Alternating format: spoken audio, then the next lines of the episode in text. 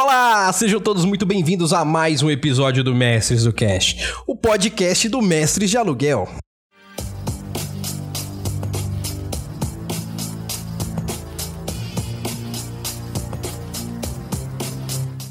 E hoje eu trago para vocês um episódio diferente, um episódio de um jeito que eu quero fazer já faz um bom tempo. Um episódio que para você que tá ouvindo é só mais um episódio. Mas para quem tá vendo, tá ao vivo. E para quem tá aqui, novamente, muitíssimo boa noite para vocês. Ainda bem que vocês estão aqui, senão eu vou ficar falando sozinho que nem um louco, como sempre.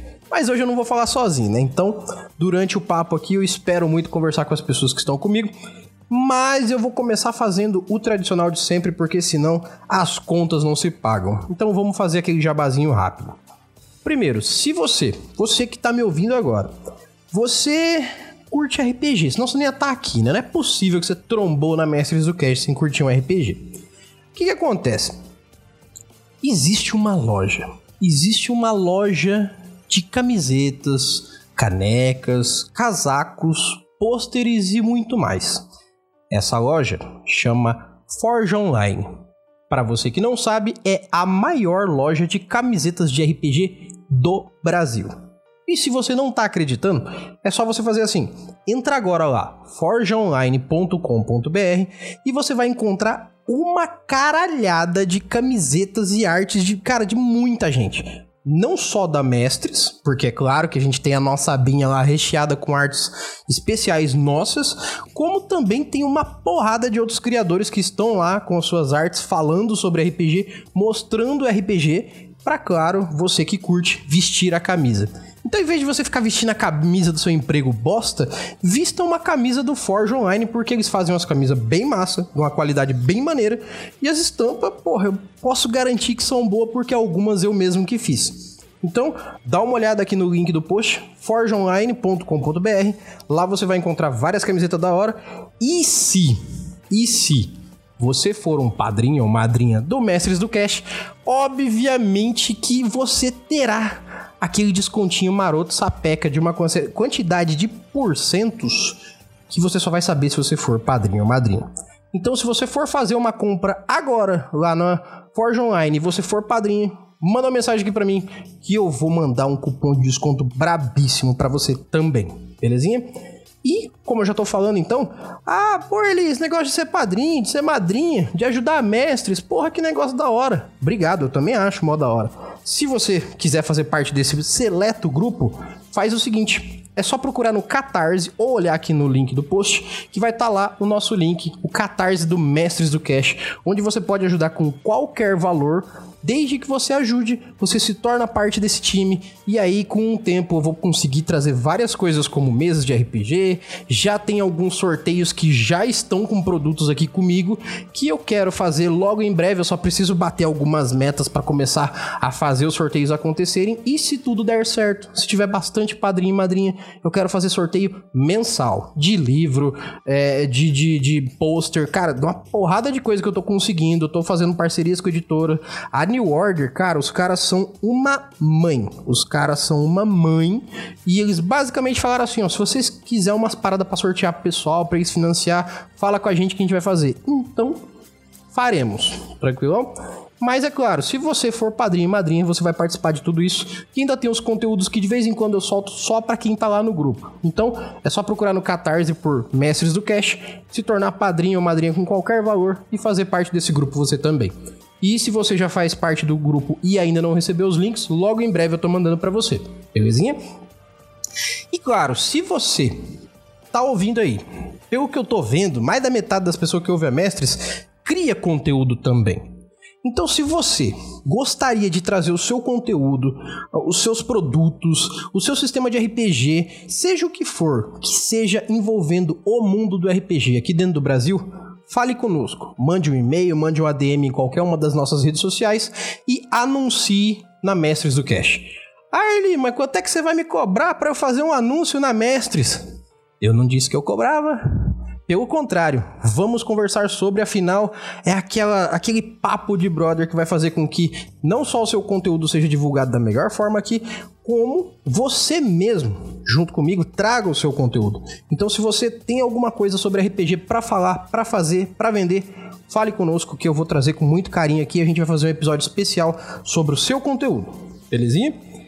E por último e não menos importante, se você quiser falar comigo de uma forma mais é, tradicional, seja para falar sobre os anúncios, seja para falar sobre qualquer outro assunto que seja de RPG ou até sobre os nossos temas, é só mandar um e-mail para mestresdocast@gmail.com e lá vocês vão poder mandar o que vocês quiser, que com muito carinho eu vou juntar tudo e vou fazer uns episódios assim para ler vários e-mails, trocar ideia dentro das lives que eu estou voltando, graças a Deus a fazer na Twitch.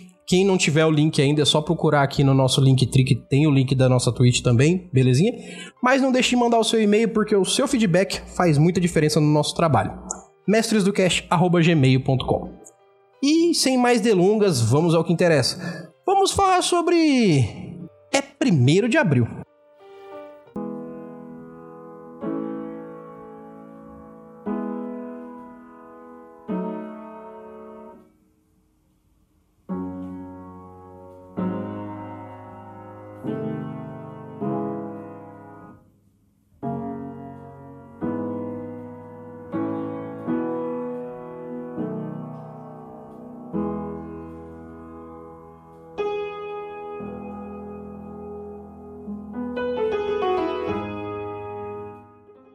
Vamos lá então. Vamos falar sobre esse RPG que simples, pequeno, porém extremamente meticuloso. Tenham cuidado pelo que dá para ver muito por cima aqui. Existe toda uma, uma, uma premissa bem, bem focada em interagir com um tema que é muito interessante, que por sinal para quem tá prestando atenção na música de fundo aí, que é Cálice, o Chico Buarque, é, é para falar sobre ditadura militar. Isso mesmo. Não é exatamente falar sobre a ditadura, mas, como eu vou estar tá explicando aqui para vocês, é um RPG sobre a temática maior e sobre jogar numa fantasia dentro dessa época. Eu vou fazer a leitura dinâmica aqui, vou, na verdade, eu vou fazer uma leitura geral aqui para todo mundo que também vai poder fazer o download, que eu vou deixar o link no post, tá? Tá no Dungeonish, esse é um RPG gratuito, é um RPG do Daniel Capua. Ele foi feito em 2021 para uma Jam, é, não sei para quem não conhece, a Jam basicamente são aqueles eventos que a pessoa vai lá e faz num tempo recorde, um, alguma coisa, no caso desse, é uma Jam de RPG, né? Aqui de início, é, na, na introdução do, para quem não tá vendo junto comigo aqui, gente, é uma página, tá? Ah, eu tenho preguiça de ler o RPG. Pelo amor de Deus, é uma página. Eu vou ler para vocês. Não é possível que vocês não possam ler, tá? É uma página. Ah, eu não gosto de ler RPG. É uma página. Nem vem. Dessa vez não vai colar. No RPG, né, do Daniel Capua, é 1 de abril e começa assim. Esse é, este jogo de RPG faz parte da Jam 64 Nunca Mais, organizada pela editora Coisinha Verde é, contra a ditadura de 1964 no Brasil. Então, eu já aproveitei a época de eleição aí para trazer um tema interessante também, não é? Quem pegar, pegou, quem não pegar, paciência. Aí vamos lá. O jogo ele já é dividido em duas fases, em duas etapas. Então ele é como se fosse um, um RPG mais narrativo e ele é mais voltado à parte, eu não digo teatral, mas ele é voltado a ter os atos. Os atos são bem definidos, o ato 1 e o ato 2, que ele define aqui como fase de jogo. É 1 de abril é jogado em duas fases, que podem ter qualquer duração em tempo de jogo. Então você pode fazer a primeira ou a segunda maior ou menor, não faz diferença. A primeira fase é o jogo antes do golpe militar, ou seja, antes do dia 31 de março de 1964. E a segunda fase se passa depois dessa data, no 1 de abril do mesmo ano, quando o Brasil passa a ser uma ditadura militar. Para quem não sabe, dia 1 de abril não é o dia da mentira à toa, tá? Que para quem não souber, pesquise sobre o dia 1 de abril. Aí já começa aqui. Criando o seu personagem. Escolha um nome, idade, a profissão e o gênero que sua personagem declara ao governo brasileiro. Aqui eu vou dar um pause, porque eu adoro. Ah, cara, eu sou apaixonado em quando eu pego um livro, um, um folheto como esse, e ele está escrito no feminino. Erli, qual que é a diferença de estar tá escrito no feminino e no masculino? Para mim, nenhuma. Mas para uma mulher faz. Então, se para mim não faz e para ela faz, por mim que seja em feminino. Eu prefiro. Porque até os meus 18 anos eu nunca tinha lido um livro de RPG se referindo aos artigos no feminino. E para mim não faz diferença. Os artigos masculinos e neutros sempre entravam pro masculino. Mas será que uma menina hum, se sente mais próxima se tiver no artigo feminino? Se sim, vale a pena. É uma coisa que eu falo muito para quem quer fazer RPG. Eu acho muito legal isso porque, ai, nossa, qual que é a graça de fazer? Não é questão de graça. É questão de que se você se enquadra com qualquer palavra que tá lá, tá bom. Mas se vai ter gente que vai chamar mais atenção se tiver no artigo feminino, por exemplo, então faz nesse. É melhor do que ficar escrevendo em inglês pra, pra gringo ver, né? Vamos, vamos agradar as pessoas daqui. Os gêneros aceitos pelo governo, apenas masculino e feminino. Veja só serão usados pelo, pelos vilões, assim como todas as outras características na forma de insultos e justificativas de suas ações violentas contra os personagens dos jogadores.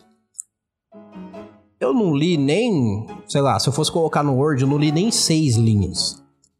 Já deu para entender que o RPG não é leve. O tema não é leve. O RPG não é leve vai ter baixaria, vai ter vai ter coisa pesada, porque porra, tá falando aqui so, tá escrito sobre ações violentas, então não vai ser pouca coisa não, tá? A gente ainda tá falando sobre uma ditadura. E é que aconteceu no Brasil, né? Querendo ou não, machucou muita gente. Então, é um RPG de uma página, mas ele não é um RPG bobo. Depois escolha um dos quatro atributos na ficha de personagem e marque um X nele. Esse é o, esse, é, esse é o atributo marcado.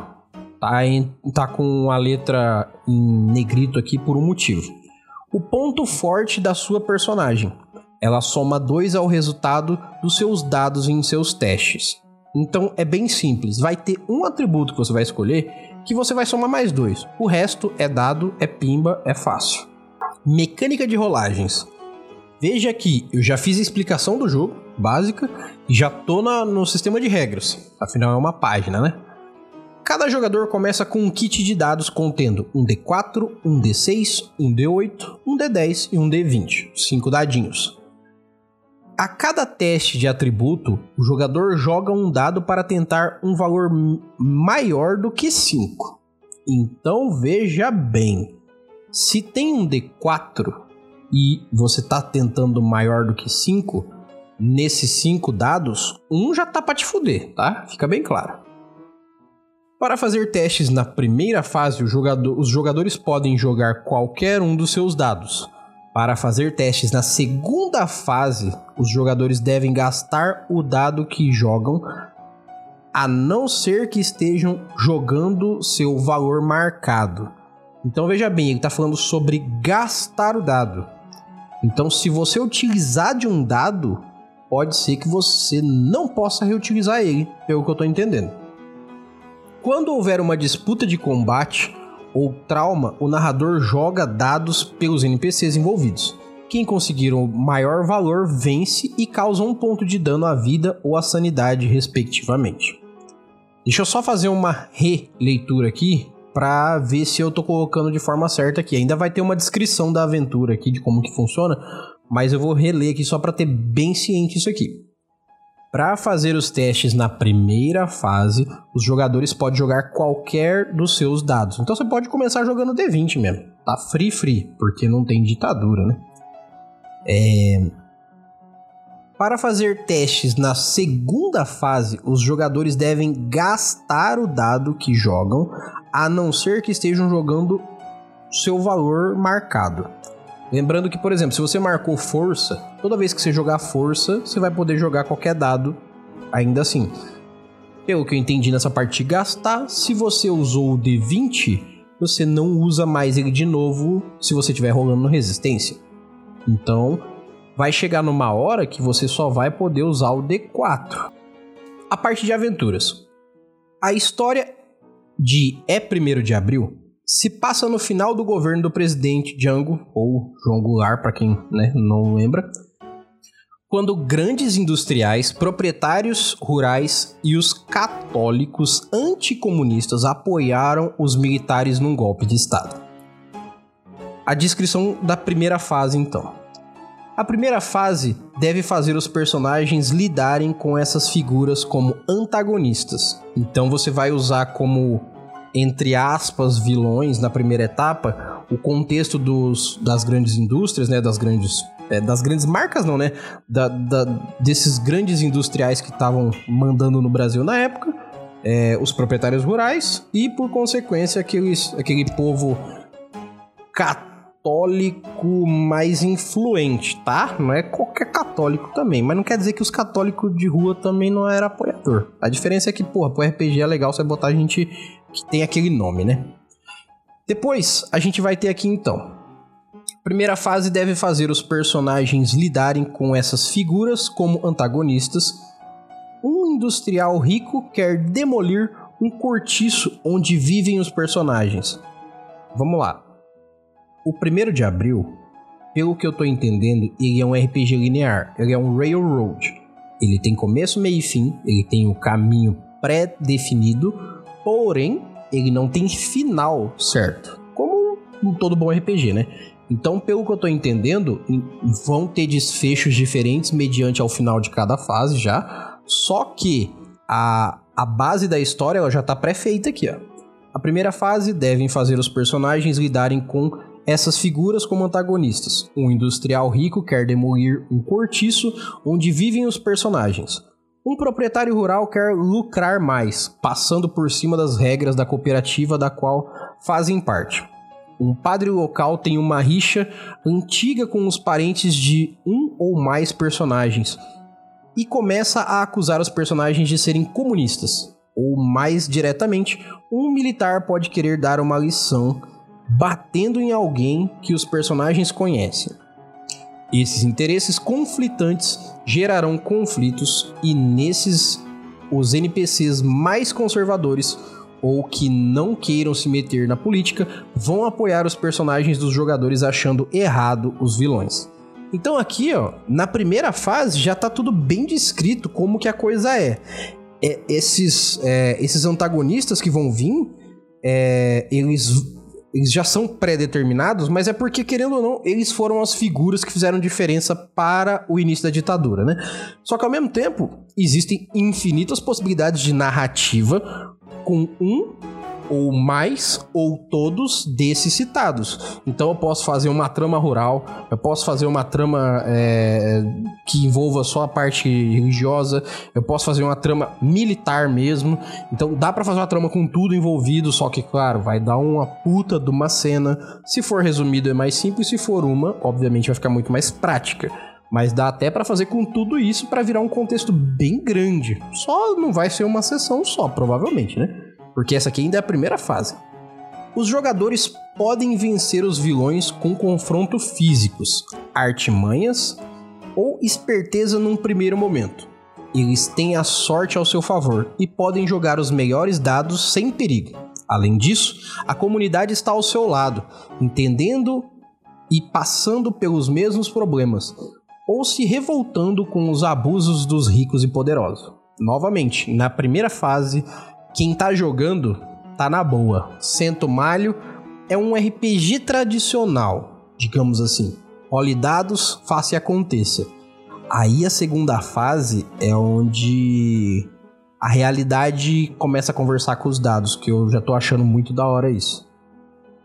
Na segunda fase, os jogadores devem dizer como souberam do golpe, se viram pela TV ou se souberam por outras vias. Só para constar, gente, como não tinha internet na década de em, mil, em década de 70, né? 1964. Por motivos óbvios, teve gente que só foi saber que existia um golpe muito tempo depois. E ainda tem gente que em 2022 diz que não foi golpe. E eu não vou questionar maluco. Pra maluco eu dou doce de banana, mariola, coisa, sabe? Pra, pra louco você bate palma e sai andando. Mas tudo bem. Então você vai ter que, né, a partir da segunda fase, vai ter aquela parada do então entrou a ditadura e aí os personagens vão ter que colocar como que eles transitaram da primeira fase para a segunda e como a ditadura chegou até eles, né? Nesse momento, os vilões retornarão como com aliados. Hum, perdão, não como, com aliados. As pessoas mais conservadoras ou que não queiram se meter em política no primeiro enfrentamento e estiverem a favor dos jogadores, agora, para se manter sem problemas, vão apoiar os vilões ou fugir. Então, olha que foda. Na primeira etapa, você tem o. Imagina um DD da vida, um DDzão. Na primeira etapa você tem, ah, eu tenho meus dados, eu faço meus testes, eu vou jogar só D20 porque eu quero tirar dados bons, e aí vai vir uma meia dúzia de filha da puta, e eles vão ter os motivos deles para ser filha da puta, e eu vou tacar-lhe pedra e convencer eles que eles são uns bosta. Legal. Até aqui eu até entendo. Chegou no ato 2, né, na fase 2, é o contrário pra caramba, porque você pode até querer fazer acontecer, mas você não vai ter mais esses recursos do dado. Na primeira fase, você tinha um apelo popular ao seu lado, querendo ou não, é um RPG mais social, né? Então você tem um apelo popular do seu lado, você tem pessoas que não vão interferir, pessoas que vão pegar a tocha ou, sei lá, o, aquele garfo, ou vão sair no tapa junto com você contra essas mazelas. Na segunda fase, não. Na segunda fase, irmão, você e seu grupo contra o mundo, entre aspas enormes. E aí, ainda tem o fato de que os dados já não são mais usados à vontade, eles são gastos pelo que estava dito anteriormente. E, né, querendo ou não, quem não te ajudou na primeira etapa, aliás, vamos colocar assim, pelo que eu entendi, quem te ajudou pode ainda te ajudar, mas com muito medo de morrer e perder a família. Quem não te ajudou entra numa duas vertentes, que seria o que não vai te ajudar e vai se esconder quietinho, ou o que vai se unir ao inimigo e vai entrar junto com você. E aí, meu irmão, é a maioria contra você. E aí a gente termina aqui, ó. Fim da aventura. A ditadura militar no Brasil durou até 1985, com a eleição indireta de Tancredo Neves. De forma que os jogadores podem terminar vencendo sua batalha, mas não a guerra. Ao fim da sessão, um final feliz ainda conta com uma narrativa de cada jogador de como seu personagem passou pela ditadura. É, se se escondeu, se saiu do país ou foi deportado, se acabou perdendo a sanidade e passou para o lado dos militares. E eles deixam uma reticências aqui que para mim é toda a gama infinita de realidades que existem dentro do Brasil de sobreviventes, viventes e as pessoas que sobraram, independente do lado que estiveram, vão ter desfechos. Os personagens estavam contra a ditadura. Como que vai ser o desfecho deles em relação à história e em relação ao pós-aventura? Então assim, cara, o RPG é super simples. Ele tem uma profundidade gigantesca. Eu, eu posso usar essa palavra sem medo uma profundidade gigantesca. E, cara, se bota um, um, Chico Buarque igual eu botei aqui de fundo, se você bota umas coisas, assim, mais é, melancólicas, se você senta para jogar com gente que tem afinidade ou que pelo menos estudou bastante sobre o tema, isso aqui é um RPG de fazer a gente chorar, essa é a verdade. E eu vou te dizer que esse é o tipo de RPG que eu mais curto. Não por fazer gente chorar, mas porque quando você senta para jogar um RPG, que é pegar dado, interpretar um papel e brincar, sabe? Jogar joguinho, se divertir, e chega ao ponto de se emocionar, eu acho que a premissa real do RPG foi atingida. Que foi fazer você ficar tão imerso no tema que está sendo jogado que você, por consequência, está vivendo ele. Isso para mim é RPG na sua essência primordial RPG é um jogo sobre contar histórias. Sim, ninguém conta história pra nada. Então eu acho que a premissa da contação de história é tocar. Tocar o sentimento, tocar a, o, o, o se, tocar o sentimento, né? Tocar a empatia, tocar aquele lado humano.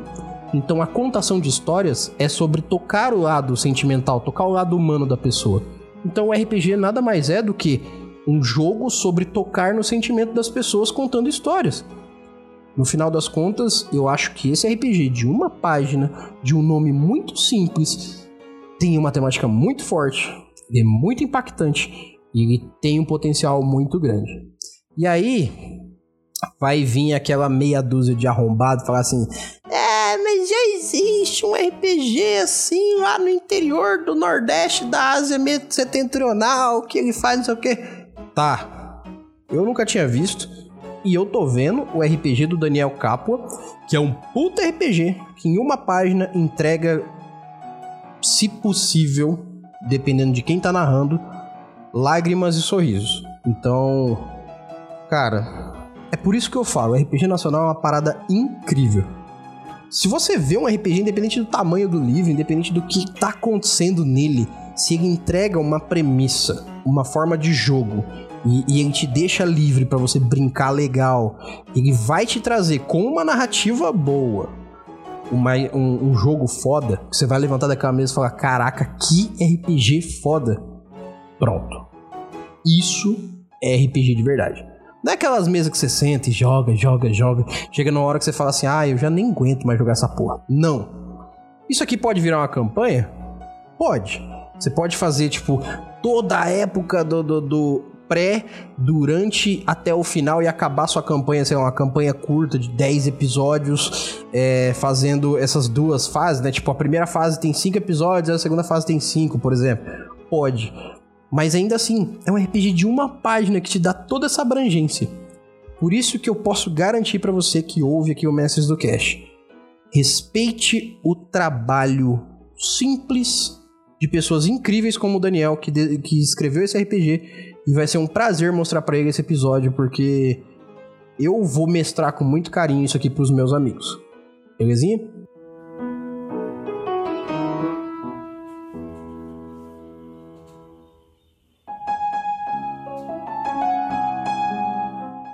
Então, para encerrar esse papo hoje sobre esse RPG que vai pegar muita gente de surpresa e ao mesmo tempo vai tirar várias mesas legais para você que não quer um livro complexo para ler e mestrar para sua galera aí.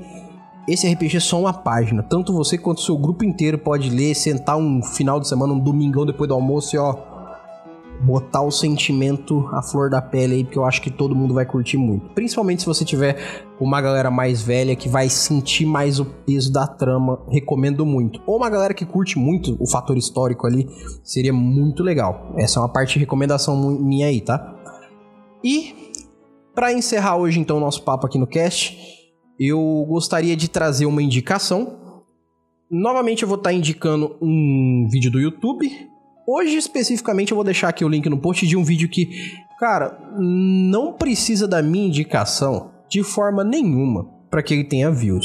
Porque hoje, há seis anos que ele foi postado, ele já tem 10 milhões de views. Então, se você tá vendo ele hoje, você só vai fazer parte de um grupo de pessoas que já deveria ter visto. Só isso. Mas eu vou citar aqui hoje o vídeo do Castanhari, do canal Nostalgia, sobre o regime barra ditadura militar, no Nostalgia História. Arli, mas faz seis anos que ele postou esse vídeo. Eu aposto que tem muita gente que talvez vá ouvir isso aqui e que não viu esse vídeo, que é um vídeo de uma hora explicando muito, com detalhes importantes, sobre ditadura. Arli, mas ele não é professor de história, não sei o que, não sei o que. Gente, tem uma puta descrição lá no vídeo, ele é acurado por uns oito professores de história diferentes, de PUC e os caralho. Então não me questionem por dar o exemplo e dar como. É, como é que fala? Dar como indicação o vídeo do Nostalgia, o vídeo do Castanhari, o vídeo Regime barra Ditadura Militar. Questiona os professores que acuraram ele, belezinha? Afinal, se professor de história não é o suficiente, quem será, né? Pra, pra acurar a história que as pessoas querem, né? Então, tá aí a minha indicação, o vídeo Regime barra Ditadura Militar do Nostalgia História, do canal Nostalgia.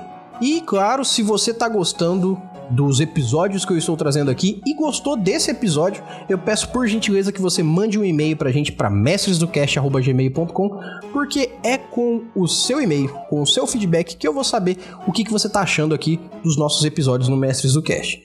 Eu gostaria de agradecer a quem tá assistindo aqui na live. Eu não vou terminar agora, só quero agradecer dentro do podcast aqui, porque se tudo der certo, daqui um tempo, todas as gravações vão ser ao vivo, tanto com participantes ou não. E eu gostaria de, dessa interação que tá tendo aqui, porque isso é muito legal para eu saber que não é só no sábado que vai ter 100, 200 pessoas que vai ouvir. Durante a live, quem pode vem, faz a diferença e esse calor humano é muito legal. Então, no mais, eu agradeço a todos. Meu nome é Erli e eu vou estar aqui esperando por vocês.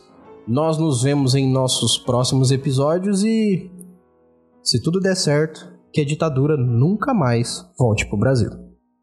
E até mais.